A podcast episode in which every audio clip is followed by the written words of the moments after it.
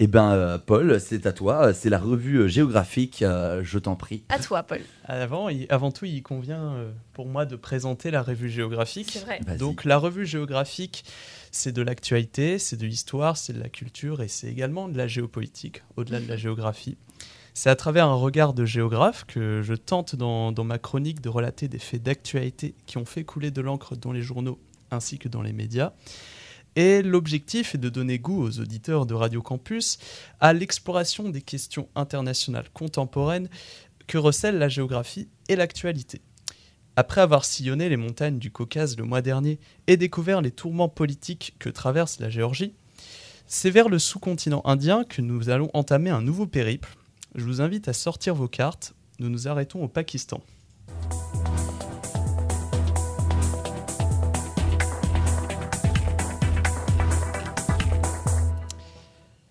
Alors Antoine, Audrey, Anne-Marie, je vais vous poser une question.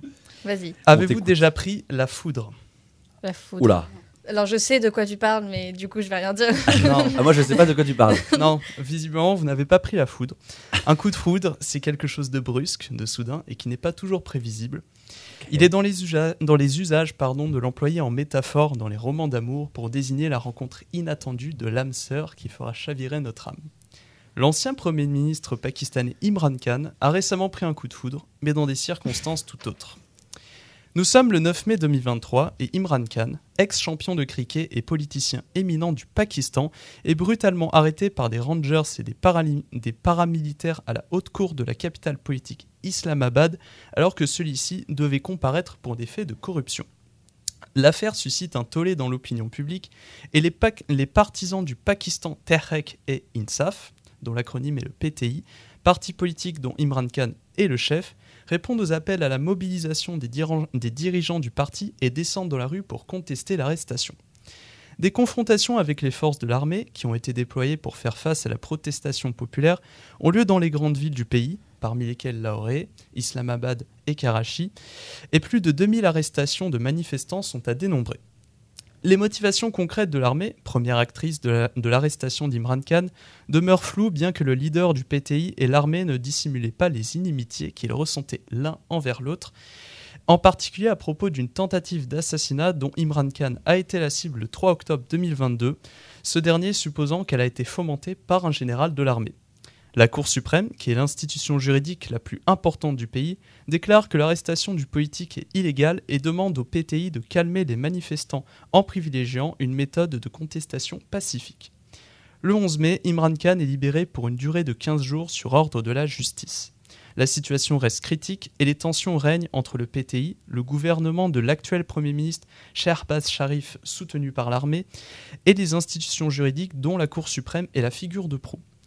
Afin de comprendre pourquoi le Pakistan connaît la situation que nous venons de décrire et de déterminer les rôles de chaque acteur du paysage politique du pays des purs, un retour en 1947 s'impose. Le Pakistan, État musulman de 230 millions d'âmes parlant principalement l'ourdou et l'anglais bordé par la mer d'Oman et localisé au confluent du Moyen-Orient et de l'Asie du Sud, est un pays jeune. Sa création remonte donc à 1947. Né suite à la procédure de décolonisation de l'Empire britannique, le terme Pakistan est un acronyme imaginé en 1933 constitué des premières lettres des provinces dominantes du Pakistan. Le P pour le Pendjab, province- euh, pr- principale province du pays, le A pour l'Afghania, c'est ainsi qu'est nommée la province qui jouxte l'Afghanistan voisin. Le K pour le Cachemire, situé au nord-est et qui a fait l'objet de nombreuses euh, disputes avec l'Inde. Le S pour le Sindh, deuxième province du pays située sur le littoral. Enfin, le temps représente la province du Baloutchistan. Savez-vous quel est le sport national au Pakistan? Je dirais le cricket.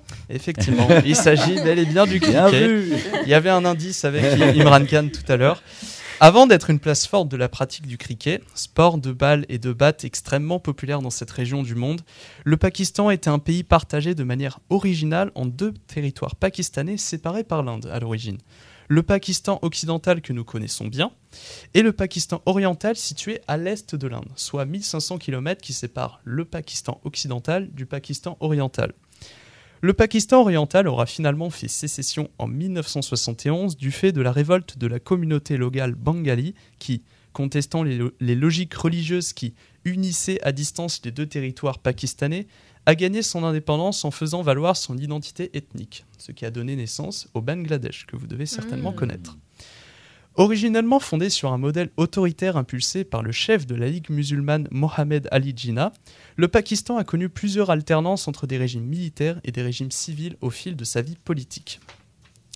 Le pays était d'abord très instable, sept premiers ministres se sont succédés entre 1947 et 57, et l'armée a posé, à mal. partir de 58 avec l'établissement de la loi martiale, les bases de sa domination dans le jeu des décisions pakistanaises. Cette loi martiale a eu pour effet principal d'affaiblir les institutions ainsi, ainsi que la bureaucratie pakistanaise. Désignée sous les appellations Establishment et ISI, Inter-Service Intelligence, pardonnez l'accent, l'armée pakistanaise compte des centaines de milliers de soldats et est dotée de l'arme nucléaire. Très influente, elle participe activement aux décisions économiques, stratégiques et aux, affa- et aux affaires internes du Pakistan. Elle est historiquement impliquée dans trois putschs, le premier en, 1900 en 1958, le deuxième en 1977 et le troisième en 1999. Cette influence fait l'objet de nombreuses contestations, nous y reviendrons ultérieurement. Au-delà du rôle essentiel joué par l'armée, deux partis politiques sont dominants au Pakistan. D'une part, le Parti du peuple pakistanais, le PPP, fondé en 1968 par l'ancien Premier ministre Zulfikar Ali Bhutto, particulièrement influent dans le Sindh, donc la province qui est située sur le littoral pakistanais, et la Ligue musulmane pakistanaise de l'autre, le parti de l'actuel Premier ministre Sharif, qui a pour principal foyer électoral le Pendjab. Le, pays, le PTI d'Imran Khan est un parti plus récent qui a vu le jour en 1996. Ce dernier, porté lui-même au pouvoir en 2018 par l'armée, avait perdu son poste de Premier ministre en avril 2022 à l'issue du vote d'une motion de censure à son encontre, qui a donc profité à Sharif, qui est l'actuel Premier ministre. La particularité d'Imran Khan est qu'il est, comme le constate le chercheur Didier Chaudet au micro de France Culture le 11 mai, capable de surpasser les divisions ethniques pour élargir son électorat, chose que n'arrivent pas à faire ses principaux concurrents. Ainsi, le Pakistan, fort d'une riche diversité ethno-linguistique en son sein, est politiquement structuré par la place décisionnelle qu'occupent l'armée et le Premier ministre au pouvoir. Ce statu quo est néanmoins remis en cause par l'opposition menée en particulier par Imran Khan, qui se targue d'un sou- d'un soutien populaire notable. Actuellement, la situation dans laquelle se trouve le Pakistan est illustrée par la crise multidimensionnelle que traverse le pays sur les plans politiques, économiques ou encore écologiques. L'inflation y est très forte. Le Pakistan a connu une période d'inondation chaotique durant l'été 2022, affectant une surface équivalente au territoire italien, je vous laisse imaginer, et les vives contestations que rencontre l'armée ne manquent pas d'alimenter l'instabilité politique dont le Pakistan fait l'objet. Cette période de trouble, qui s'est d'abord pérennisée sur le plan politique avec les multiples crises de régime qui, qui ont scandé l'histoire pakistanaise comme nous l'avons évoqué tout à l'heure, a eu pour effet d'impacter la population et d'accentuer l'exaspération dont elle fait l'objet face aux difficultés que rencontre le Pakistan et à la place occupée par l'armée. Cette situation profite à Imran Khan, qui, s'opposant frontalement à l'armée, bénéficie d'un soutien important de la population en se réclamant de celle-ci, et ce à tel point qu'il serait assuré d'une victoire lors d'éventuelles élections anticipées, perspective que l'armée et le gouvernement de Sharif cherchent à bloquer. La chercheuse Aïcha Sidika, dans un, entretien accordé au quotidien Le Monde le 15 mai, nous expose la lassitude exprimée par les citoyens pakistanais face, je cite, aux, aux dynasties politiques, fin de citation, incarnées par le PPP et la Ligue musulmane du Pakistan, dans un pays où la population a souffert du stigmate du pays refuge du terrorisme après les attentats du 11 septembre 2001. Elle nous explique que cette population, qui est par ailleurs fort jeune, étant donné que 60% des Pakistanais ont entre 18 et 35 ans, fait part d'un désir, je cite, plus fort que jamais, de voir le Pakistan émerger. En ce qui concerne la place de l'armée, Sidika rem- remarque qu'Imran Khan a divisé l'armée par ses déclarations et par son activité politique. Une situation sans précédent, déclare-t-elle, où certains commandants de l'armée soutiennent, soutiennent même le fondateur du PTI et paraît désuni. En somme, le Pakistan reste, après 75 années d'existence, un pays embourbé dans le terrain marécageux des crises économiques, des renversements de régime et de la vulnérabilité aux crises climatiques. L'arrestation éclair d'Imran Khan nous montre que le pays est divisé et fracturé dans une lutte entre civils et militaires. Le courant ne passe plus entre la population et l'armée, et Imran Khan compte sur la population pour reprendre le pouvoir. Quand la foudre de l'arrestation s'abat, il n'est pas rare que des perturbations, des contestations populaires suivent.